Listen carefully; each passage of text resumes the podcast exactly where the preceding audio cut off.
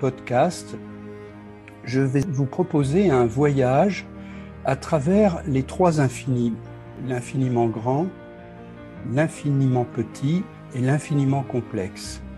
Pourquoi? Eh bien, c'est un peu une scène de théâtre et la pièce qui va s'y dérouler, c'est tout simplement l'histoire complète du Big Bang jusqu'à l'homme, une histoire de 13,8 milliards d'années. Cette scène de théâtre des trois infinis, vous la voyez sur la petite vignette de mon podcast. Le dessin représente une méduse qui dérive dans l'espace galactique. Elle semble naviguer vers une galaxie. Derrière elle, elle traîne ses filaments torsadés et euh, l'un d'entre eux représente la molécule d'ADN. Alors, vous avez les trois infinis là, vous avez l'infiniment grand, l'espace intergalactique, vous avez l'infiniment petit, la molécule d'ADN qui apparaît au premier plan. Quant à l'infiniment complexe, c'est la méduse, un être vivant. Même les plus primitifs des êtres vivants sont extrêmement complexes. Partons donc pour ce grand périple et euh, dans l'ordre chronologique, ça va donc commencer au Big Bang. Et pour ce premier épisode, j'ai prévu de vous parler de la façon dont l'idée du Big Bang a émergé. Elle est d'invention relativement récente, cela fait moins d'un siècle, et euh, cette invention est venue en fait de trois facteurs. Le premier, c'est une nouvelle théorie de la gravitation qui est due à Einstein. La précédente théorie était celle de Newton, mais Einstein a donné une euh, interprétation de la gravité totalement différente de celle de Newton, qu'on appelle la relativité générale. Et c'est euh, cela qui va servir de substrat, si vous voulez, mathématique. En second lieu, eh bien, il faut souligner le travail de quelques hommes exceptionnels. Outre Einstein qui a apporté euh, sa théorie, c'est essentiellement le chanoine Georges Lemaître, un ecclésiastique et en même temps mathématicien de génie, qui a euh, trouvé l'idée et qui l'a euh, largement formalisée ensuite. Enfin, un autre personnage important, vous le verrez, c'est Edwin Hubble, qui est un astronome qui a en fait apporté des, des observations expérimentales à l'appui de la thèse du Big Bang. Et le troisième facteur sur lequel euh, repose cette invention du Big Bang, c'est un télescope. Les télescopes ont beaucoup progressé euh, à la fin du 19e et au début du 20e siècle. Et dans le début des années 20, puisque c'est là que nous nous situons, le plus grand télescope mondial, c'était euh, celui du mont Wilson en Californie, un télescope dont le diamètre du miroir faisait 2,50 m. Alors, ce que je trouve amusant, c'est que un télescope de 2,50 m de diamètre, c'est tout à fait la taille du télescope spatial Hubble, qui nous a apporté tant de belles images du cosmos. Et donc, ce sont deux télescopes de la même taille. Alors, pourquoi Hubble est-il si performant par rapport à ce vieux clou du mont Wilson? Bon, vous l'avez deviné, c'est simplement parce qu'il se trouve dans l'espace et donc dans un milieu extrêmement pur alors que euh, même en haut du mont Wilson, en Californie, euh, il fallait traverser euh, une grande épaisseur d'atmosphère pour voir les étoiles. Donc voilà la raison qui font que ces deux télescopes ont la même dimension, mais n'ont pas du tout la même performance. Le Big Bang est non seulement une découverte majeure de la science, mais c'est en même temps une révolution complète de la pensée humaine. En effet, avant le, Big Bang, eh bien, euh, les scientifiques considéraient que l'univers était immuable. Il était comme il est aujourd'hui, il était comme cela par le passé et il resterait comme cela dans l'avenir. On découvre donc avec le Big Bang que c'est faux et que l'univers a eu un début. C'est donc une découverte qui bouleverse complètement la pensée scientifique et euh, je dois dire à ce titre que Einstein, qui pourtant a lui-même créé de grands nombres de révolutions, Einstein n'y a jamais cru. Et Einstein est mort en 1955 convaincu que le Big Bang était une, une affaire de charlatans. Alors pour comprendre euh, l'idée du Big Bang, comment elle est venue, il faut remonter au XVIIe siècle avec Newton. Newton avait 22-23 ans lorsqu'il est confiné, oui, euh, non pas confiné pour le Covid, mais confiné pour la peste, dans la propriété familiale à la campagne, au moment où euh, la peste faisait rage à Londres. Il était donc là-bas euh, relativement seul et ça a donné en fait en quelques années deux découvertes absolument considérables pour la science. La première, c'est la découverte que la lumière se décomposait en couleurs. Autrement dit, la lumière blanche du Soleil est la somme d'autres lumières de différentes couleurs. Elle n'est pas pure, elle est la somme d'autres choses. Et cela euh, a été compris pour la première fois par Newton. C'est extrêmement important pour l'astronomie parce que euh, je vous rappelle que quand on regarde une étoile, on ne voit pas un objet, L'étoile est tellement lointaine qu'on ne la voit pas, on ne voit pas un objet, sauf le Soleil, bien évidemment. On voit un point lumineux. Et la seule façon de découvrir ce qu'est cette étoile, quelle est sa taille, quel est son âge, quelle est sa composition, c'est en analysant sa lumière. Et c'est en décomposant la lumière comme Newton l'a fait euh, lorsqu'il avait 23 ans. On raconte que cette idée lui est venue lorsque, en faisant la sieste, il a vu un pinceau de, lumière du soleil passer à travers un interstice du volet et tomber sur un objet en cristal. Alors, la deuxième euh, grande découverte, qu'on cite d'ailleurs plutôt en premier en général, c'est la gravitation. Et là, on raconte que c'est aussi en faisant la sieste qu'il a vu tomber une pomme d'un arbre et que ça l'a inspiré. Alors, euh, je ne sais pas si tout cela est vrai, mais il est possible que Newton se soit copieusement ennuyé là-bas euh, à la campagne et, se soit euh, trouvé souvent à somnoler l'après-midi. La théorie de la gravitation de Newton se résume en un mot, deux masses s'attirent. Voilà, il comprend donc que si la pomme tombe, c'est parce que la masse de la pomme est attirée par la masse de la Terre et d'ailleurs réciproquement. Les deux masses s'attirent. Le but qu'il s'était donné était d'expliquer la rotation de la Lune autour de la Terre. En fait, la question, pour la présenter très simplement, pourquoi, comme le fait la pomme, la Lune ne tombe-t-elle pas sur la Terre? Et pour répondre à cette question, il a d'abord trouvé cette formule dont je parlais sur l'attirance des masses, mais ensuite, il fallait expliquer le mouvement de la Lune. Et ce qu'a compris Newton, c'est que la Lune décrivait une orbite circulaire parce que son mouvement se décomposait en deux mouvements qui euh, se contrariaient. Le premier mouvement, c'est euh, le fait que dans l'espace, un objet qui n'est pas soumis à une force a tendance à aller tout droit. C'est Galilée qui avait le premier énoncé cela. Un objet laissé à lui-même, sans aucune force, poursuit une trajectoire rectiligne uniforme indéfiniment dans l'espace. Donc ça, c'est la première composante du mouvement. La Lune a tendance à, entre guillemets, vouloir aller tout droit. Mais son mouvement est contrarié par une force qui est l'attirance de la Terre.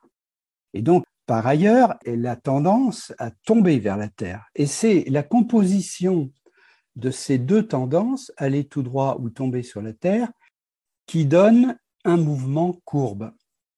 Alors pour démontrer cela, Newton a réalisé un prodige absolument incroyable.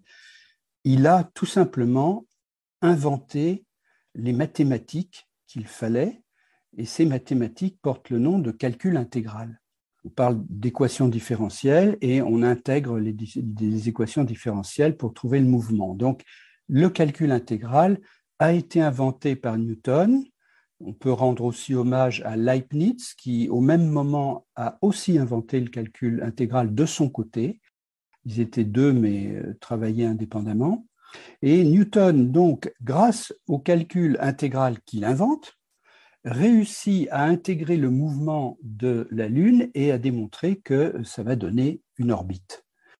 Voilà ce, qu'il a fait, qui est un prodige.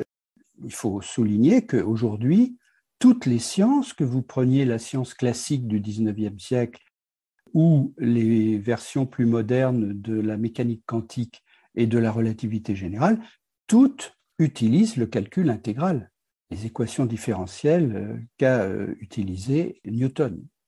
Donc c'était un prodige euh, incroyable. Newton se posait néanmoins un certain nombre de questions, dont deux qui vont avoir de l'importance dans la suite. Et il ne trouve pas de réponse à ces deux questions. La première est sur la nature de cette force. Il constate bien qu'il y a une force qui attire les masses, il en a donné la formule mathématique, mais il se pose la question de ce que peut être une force immatérielle, invisible, une espèce d'élastique qu'on ne voit pas, mais qui est, là. Qu'est-ce que ça peut être? Si vous tirez un chariot avec la main, vous sentez bien la résistance du chariot, vous sentez que votre muscle doit tirer pour le faire avancer, vous, vous avez même une mesure de la force. Mais dans le cas de la gravitation, ça passe dans l'air et on ne voit aucun support. Alors, euh, il est même allé jusqu'à dire que c'était une idée absurde, mais bon, après tout, il avait, il avait réussi un tour de force euh, d'expliquer le, le, mouvement de la Lune et tout le monde lui en a su gré, bien évidemment. Mais cette question restait sans réponse. L'autre qui restait sans réponse est la suivante. Newton s'est dit, finalement, si les masses s'attirent, que se passe-t-il du cosmos entier? Alors à l'époque, on ne connaissait pas tout le cosmos comme aujourd'hui, on avait l'image d'une voûte céleste sur laquelle étaient posées les étoiles. Eh bien, Newton se pose la question, mais ces étoiles, elles s'attirent toutes. Et donc, elles devraient avoir tendance à tomber sur les autres. Et finalement, si on réfléchit au cosmos dans son ensemble, il devrait s'effondrer complètement euh, quelque part. Vous voyez, c'est intéressant cette question parce que c'est la cosmologie. C'était déjà avant l'heure une question cosmologique, une question sur le cosmos dans son intégralité. Mais la théorie de Newton ne permettait pas de répondre à cette question. Il a trouvé une réponse, mais qui n'est pas très satisfaisante. Il a dit, si l'univers est infini, cela veut dire que certes, euh, telle étoile attire telle autre, mais un peu plus loin, il y en a une autre qui l'attire, et puis une autre qui l'attire, et il y en a partout. Donc on peut estimer que euh, toutes ces forces qui agissent de, partout et à l'infini euh, se neutralisent, et donc il n'y a pas de chute. Bon, le raisonnement n'est pas faux, mais il est insatisfaisant parce que d'abord, on ne sait pas si l'univers est infini. Même aujourd'hui, on ne le sait pas. Et donc, euh, c'était un argument qui ne répondait pas vraiment à la question. Alors, voyez-vous, euh, Newton avait cherché à comprendre ce qui se passait de l'ensemble du cosmos, c'est-à-dire euh, du comportement global.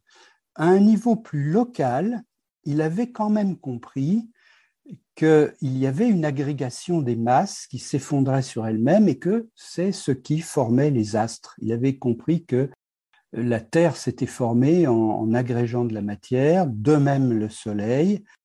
C'était des effondrements, mais locaux, n'existant pas globalement. Et globalement, c'est la question de la cosmologie. Eh bien, c'est Einstein qui va apporter la réponse à ces deux questions en 1915 en présentant la théorie de la relativité générale, qui est euh, une version complètement renouvelée et complètement différente de la théorie de Newton. Que dit la relativité euh, générale? Elle dit qu'il existe des déformations dans l'espace Bon, je dis tout de suite, il faudrait que je dise, pour être puriste, dans l'espace-temps, mais on va laisser tomber le temps parce que ça, va compliquer beaucoup les choses. On va parler que d'espace. Euh, le temps est une dimension supplémentaire qui s'ajoute, mais dans les raisonnements que je vais tenir, le, le temps n'est pas nécessaire, donc oublions-le. Alors, il existe dans l'espace, alors là je parle de l'espace à trois dimensions dans lequel nous vivons, il existe, dit euh, Einstein, des déformations, et ces déformations qui sont peu sensibles et qu'on ne voit pas, on n'arrive pas d'ailleurs même à imaginer, ces déformations sont provoquées par les masses. Voilà. Alors, je vais tout de suite vous donner un exemple, mais je ne peux pas vous donner un exemple en trois dimensions parce que vous n'arriverez pas à vous représenter ce qu'est la déformation de cet espace à trois dimensions. Pour que vous puissiez vous la représenter, nous allons descendre d'une dimension et prendre un espace plus simple, un espace à deux dimensions. Qu'est-ce qu'un espace à deux dimensions? C'est une surface. Alors voilà l'expérience de pensée que je vous propose. Pensez à un trampoline. Vous avez une membrane de caoutchouc sur le trampoline qui est horizontale, mais qui est souple. Maintenant, vous mettez au milieu de cette membrane une grosse boule de bowling ou de pétanque, enfin une boule lourde, et évidemment, elle creuse une espèce de, de cavité, de creux au milieu de la membrane. Voilà. Eh bien, c'est un espace à deux dimensions qui s'est déformé sous l'influence d'une masse. Maintenant, si vous prenez une bille et que vous la jetez un peu de côté sur la surface du trampoline, vous vous doutez que cette bille va se piéger dans cette euh, courbure et va se mettre à tourner autour de la grosse boule. Eh bien, c'est cela qui fait tourner la Lune. C'est tout à fait cela. C'est que la Terre qui est au milieu de la membrane, si vous voulez, a créé une dépression. Et la Lune, comme une petite bille qui se fait piéger par cette boule, va tourner autour. Vous avez une autre euh, représentation de cela. Euh, vous jouez à la roulette.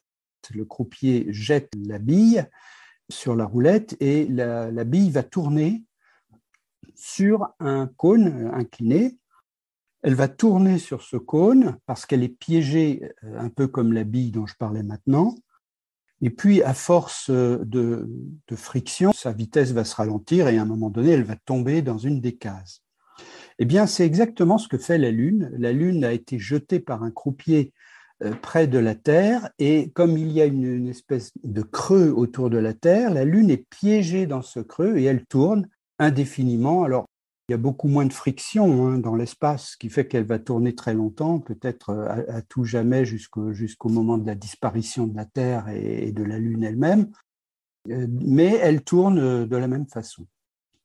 Alors vous voyez, je vous ai donné un exemple en me ramenant à une surface, mais il faut imaginer, et c'est extrêmement difficile de, l'imaginer, même impossible, il faut imaginer que ça existe aussi dans l'espace à trois dimensions.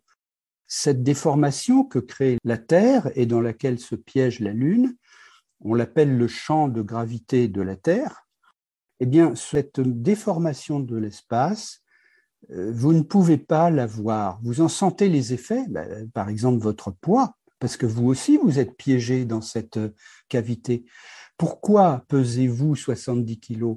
Eh bien, parce que votre corps se trouve piégé dans une espèce de creux qui est modelé par la Terre et vous n'échappez pas à la chute dans ce creux. Voilà ce qu'est la, force de gravitation.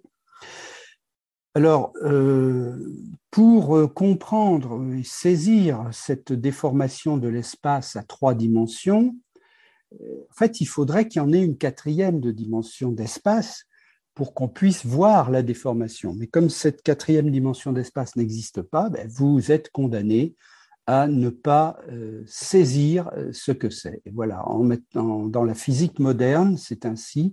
Il y a beaucoup de choses qui sont vraies, qui sont euh, décrites mathématiquement, mais qui sont virtuellement impossibles à se représenter. Alors, je, je, résume ceci par une petite anecdote. Vous savez peut-être que Einstein avait euh, malheureusement un fils qui était malade mental et, euh, disons, déficient mentalement. Et euh, un jour, son, fils lui dit, Papa, pourquoi es-tu si célèbre? Et Einstein lui répond ceci. Imagine, mon fils, un scarabée qui marche le long d'une branche c'est une branche qui est courbe, une grande longue branche qui est courbée. Ce scarabée avance pour aller voir ce qu'il y a de l'autre bout de la branche. Mais ce scarabée est tout petit et il ne voit rien au-delà de quelques centimètres. Eh bien, pour lui, cette branche n'est pas courbée. Il n'a pas moyen de, de voir qu'elle est courbée. Il pense qu'elle est droite et il avance jusqu'au bout. Mais nous, nous qui voyons plus largement, nous voyons qu'elle est courbée. Eh bien, euh, vois-tu, mon fils, si je suis célèbre, c'est parce que j'ai expliqué à l'humanité que l'espace dans lequel nous vivons est ainsi courbé et que nous ne pouvons pas nous en rendre compte. Alors maintenant, quelles sont les conséquences de cela? Je vous ai dit ce qu'était euh, la force de gravité. Oui, au passage, bah, Einstein répond à la première question qu'avait posée Newton, euh, qu'est-ce que c'est que cette force à distance? Eh bien, vous avez compris, la réponse, c'est tout simplement, il n'y a pas de force à distance, ça n'existe pas. Ce n'est pas une force, c'est une impression de force qui tient au fait que les objets tombent les uns, euh, les uns sur les autres, enfin que chaque masse, si vous voulez, creuse une cavité dans l'espace, une, espèce de creux, et que les autres masses sont attirées dans le creux. Voilà, et ça donne l'impression d'une force. Alors maintenant, euh, cette vision, outre euh, le fait de, clarifier ce qu'on appelle une force, qui n'en est pas une, cette vision d'Einstein euh, apporte deux grands changements aussi sur notre vision du monde. Le plus important, c'est que l'espace, ou je devrais dire l'espace-temps pour être puriste, n'est pas un cadre immuable comme le pensait Newton. Pour Newton, il y avait trois coordonnées d'espace, x, y et z, et euh, là-dedans, on faisait se déplacer des masses, et tout cela était parfaitement rigide. On n'imagine pas euh, les trois axes qui soient mous et qui commencent à se tordre. Eh bien, euh, pour Einstein, c'est différent. L'espace-temps n'est pas rigide, il est un substrat malléable, c'est-à-dire un peu comme une matière ou quelque chose qui subit des déformations, qui est malléable. La vision que cela donne de l'espace, euh, je vais, vous l'expliquer par euh, une analogie avec le golf. Là encore, voyez-vous, je vais prendre le terrain de golf qui est une surface, une surface d'herbe voyez que je reviens sur cette idée de prendre un espace à deux dimensions pour que vous compreniez la courbure.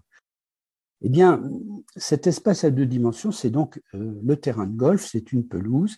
Et cette pelouse, elle a des petites bosses, des petits creux. Euh, elle est toujours plus ou moins ondulée, ce qui donne de la variété au jeu. Et tout golfeur sait bien que lorsqu'on tire une balle et qu'elle roule sur l'herbe, elle ne roule jamais en ligne droite.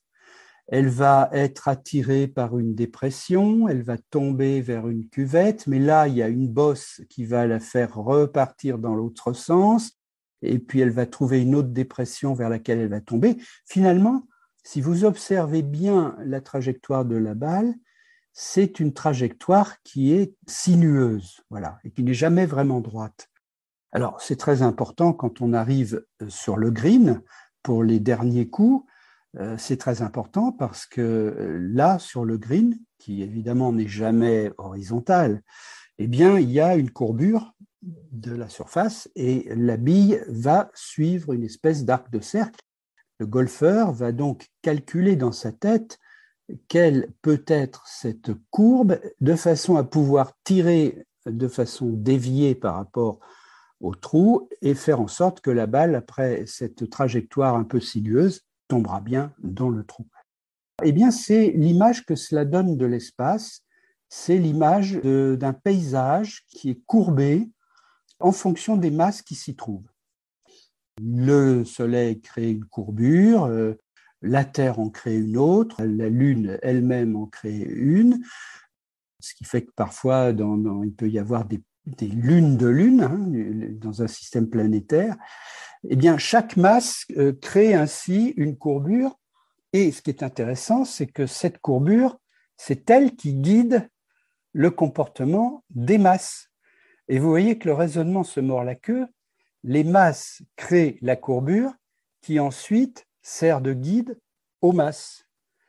C'est tout à fait intéressant parce que En fait, ça veut dire que la, relativité générale, c'est une théorie qui exprime les relations entre les objets. Et donc là, on voit bien comment euh, un objet a une influence sur un autre, l'autre a une influence sur le premier, et ce sont ces influences réciproques qui euh, font euh, ce qu'est l'espace et les masses qui s'y déplacent. Ce raisonnement qui se mord la queue, la masse qui crée la courbure et la courbure qui guide la masse, j'en ai un exemple un peu particulier qui est celui d'une rivière. Si vous me demandez comment s'est fait le lit de la rivière, eh bien, je vous dis, c'est l'eau en tombant qui a creusé le lit. Et si ensuite vous me dites, mais où tombe la rivière? Eh bien, je vous réponds, elle tombe dans le lit. Et donc, vous avez bien ce raisonnement circulaire qui est que l'eau en descendant crée un lit, et quand le lit est fait, le lit guide l'eau et lui dit où elle doit passer. Eh bien, c'est la même chose en relativité générale. Alors ça, c'était une première révolution dans notre vision du, cosmos. Et la troisième révolution, c'est euh, la réponse à la grande question que s'était posée Newton, quid de l'univers entier? Je vous disais que Newton se disait pourquoi l'univers entier ne s'écroule pas. Eh bien, Newton n'avait pas les moyens physiques et mathématiques de répondre à cette question, alors que les équations de la relativité générale le permettent. Et cela n'a pas échappé à Einstein, puisque deux ans après avoir sorti sa théorie, alors qu'elle était toute chaude sortie du four, Albert Einstein utilise ces équations pour trouver une équation particulière qui régit le cosmos entier. Comment peut-il mettre en équation le cosmos entier? Euh, L'idée est assez simple. Einstein dit euh, il y a des étoiles partout. Eh bien, euh, je vais considérer le cosmos comme une espèce de gaz. Les particules de gaz sont les étoiles. Donc, ces étoiles forment un gaz. Chaque particule de gaz a une masse qui attire les autres. Et je vais regarder ce que ça donne lorsque on mélange tout ça et on regarde euh, ce que ça donne. Alors il trouve euh, ainsi une équation qui régit le cosmos. C'est la première fois qu'on euh, crée ainsi un modèle mathématique du cosmos entier. Et le modèle qu'il sort en 1917 Alors, je vous dis tout de suite, on utilise encore aujourd'hui l'équation en question. Hein. C'était une pierre à portée importante qui, fait qu'il faut considérer Einstein comme le créateur de la cosmologie. Il est le premier à avoir étudié l'univers dans son entier et aujourd'hui, on utilise encore son équation. Cette équation, que dit-elle? Eh bien, elle, elle ne présente pas un univers qui s'effondre sur lui-même, Dieu merci. Elle présente un univers immuable, un univers stationnaire, si vous voulez. Et puis, euh, Einstein quitte le sujet, il n'y aura passé que quelques mois. Pourquoi? Parce que la cosmologie n'était pas une science à l'époque, euh, c'était quelque chose qui paraissait un petit peu ésotérique, se, demander ce que devient le cosmos. Il s'est posé la question, il a trouvé une réponse et il est passé à autre chose. Il faut dire qu'à l'époque, c'était les débuts, dans les années, la fin des années 10, c'était euh, le les débuts de la mécanique quantique qui déjà montrait le bout du nez. Et Einstein euh, est parti s'occuper de, cela, qui, était beaucoup plus important que discuter du sexe des anges avec le cosmos. Cette découverte, si vous voulez, d'Einstein est remise en question cinq ans plus tard. Cinq ans plus tard, un mathématicien physicien russe, Alexandre Friedman, reprend les équations d'Einstein, il était un des rares à les dominer, et il découvre que la solution qu'a trouvée Einstein, cette fameuse équation de l'univers, est instable. Alors, je vous donne tout de suite un exemple pour expliquer ce qu'est, ce qu'est une solution instable. C'est l'exemple du stylo que vous posez sur sa pointe verticalement. Vous le posez sur la table, verticalement sur sa pointe, et vous le lâchez. Eh bien, au moment où vous le lâchez, il est en équilibre sur sa pointe si vous prenez une photo à ce moment-là, pile au moment où vous le lâchez, eh bien, vous avez une photo d'un stylo qui tient tout seul, debout, euh, verticalement sur sa pointe. Ça veut dire que la position verticale est une solution des équations de la gravité. Un stylo peut tenir sur sa pointe. Vous en avez une photo, donc vous avez la preuve que c'est vrai. Malheureusement, vous le savez très bien, il suffit du moindre souffle d'air, de la moindre vibration de la table pour que le stylo tombe sur le côté. Autrement dit, la solution dont je vous ai parlé, stylo vertical, existe, mais elle est instable. Eh bien, voilà en substance ce que dit Alexandre Friedman dans une lettre à Einstein. Monsieur Einstein, j'ai bien regardé vos équations, euh, je vous livre mes calculs, euh, et voilà ce que je trouve, c'est que la solution que vous avez présentée, votre, votre fameuse équation de l'univers, c'est une solution instable. En fait, l'univers ne peut pas rester dans cette situation qui est immuable, stationnaire. L'univers ne peut pas rester dans cette configuration. Soit il tombe vers la contraction, c'est-à-dire qu'il se met à se contracter, soit à l'inverse, il tombe vers l'expansion et il part donc et se dilate indéfiniment. Donc, voilà ce que lui, dit euh, Friedman. Et là, euh, la réaction d'Einstein est très négative. Einstein, d'abord, commence par vérifier les calculs, il s'aperçoit qu'ils sont justes, et il envoie une lettre à Friedman en lui disant, Monsieur Friedman, vos calculs sont justes. Mais je voudrais vous dire une chose. Quand vous prenez les équations de la relativité générale comme n'importe quelle équation un peu complexe, vous avez énormément de solutions à ces équations, énormément, tout dépend de ce que vous étudiez, des conditions dans lesquelles ça se trouve. Vous avez donc de multiples solutions et dans ces solutions, il y en a qui ne sont pas physiques. Autrement dit, on peut trouver une solution qui est mathématiquement exacte, mais qui n'existe pas euh, physiquement. Eh bien, la lettre que vous m'avez envoyée, c'est tout à fait ça. Vous avez trouvé, je le reconnais, des solutions mathématiquement exactes, mais elles n'ont pas de sens physique.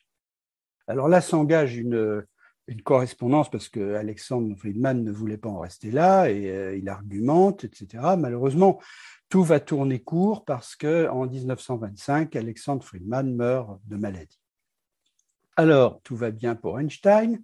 Lorsque, deux ans après la mort d'Alexandre Friedman, alors que ce conflit d'idées euh, s'était apaisé, voilà qu'il reçoit une lettre du même genre d'un personnage totalement inconnu, un ecclésiastique, le chanoine Georges Lemaître, en même temps mathématicien de génie, qui, indépendamment de Friedman, parce qu'il ne connaissait pas du tout Friedman, n'était pas au courant de la correspondance avec euh, Einstein, découvre exactement la même chose. Et il écrit la même chose à Einstein. Et bien évidemment, il reçoit la même réponse euh, acide euh, d'Einstein, Monsieur le Maître, sachez qu'il y a des solutions aux équations qui sont mathématiquement exactes, mais qui n'ont pas de sens physique. Voilà. Alors, il faut dire une chose maintenant en filigrane derrière tout cela. Il n'a pas échappé à Einstein d'une part, à Alexandre Friedman le premier et ensuite au chanoine Lemaître le second, il n'a pas échappé que cette idée d'univers en expansion avait un corollaire extrêmement important qui est l'idée d'une origine de l'espace, de l'espace-temps. Une origine, effectivement, si vous pensez que euh, le cosmos est en expansion, eh bien, au lieu de regarder vers l'avenir, regardez vers le passé, le même cosmos se rétrécit, se rétrécit, se rétrécit. Et vous arrivez à un moment, à une limite qui est euh, le moment où tout cela se résume à un point. Et donc, le corollaire de tout cela, de l'idée d'expansion, c'est l'idée d'origine. Et si Einstein s'est montré si virulent par rapport aux deux autres, c'est probablement parce que cette idée d'origine ne lui plaisait pas.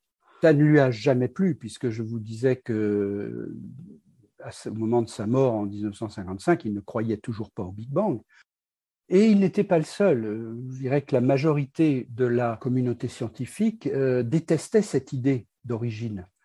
Alors pourquoi? Il y a, deux, bonnes raisons de détester cette idée. La première, c'est qu'on on ne sait pas décrire un univers qui devient de plus en plus petit. On sentait bien que si c'était vrai, on allait entrer dans des choses totalement indescriptibles avec la physique de l'époque. Donc c'était effrayant, à vrai dire. Et puis l'autre euh, chose, c'est une inférence religieuse, c'est que qui dit origine de l'univers dit création. Donc on, avait là une espèce de mélange que, beaucoup considéraient de mauvais goût entre des théories scientifiques et les théories euh, religieuses ou théologiques.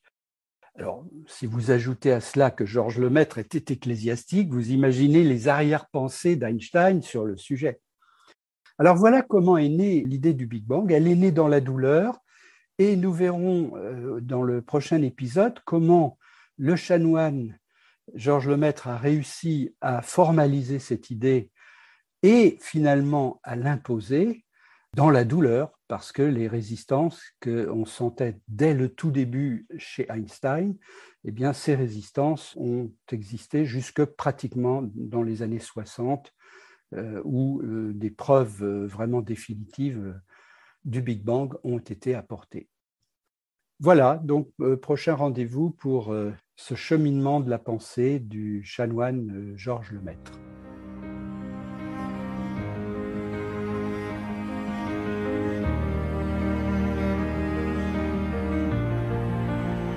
Ce podcast est tiré du livre Les clés secrètes de l'univers Michel Galliana Mingo.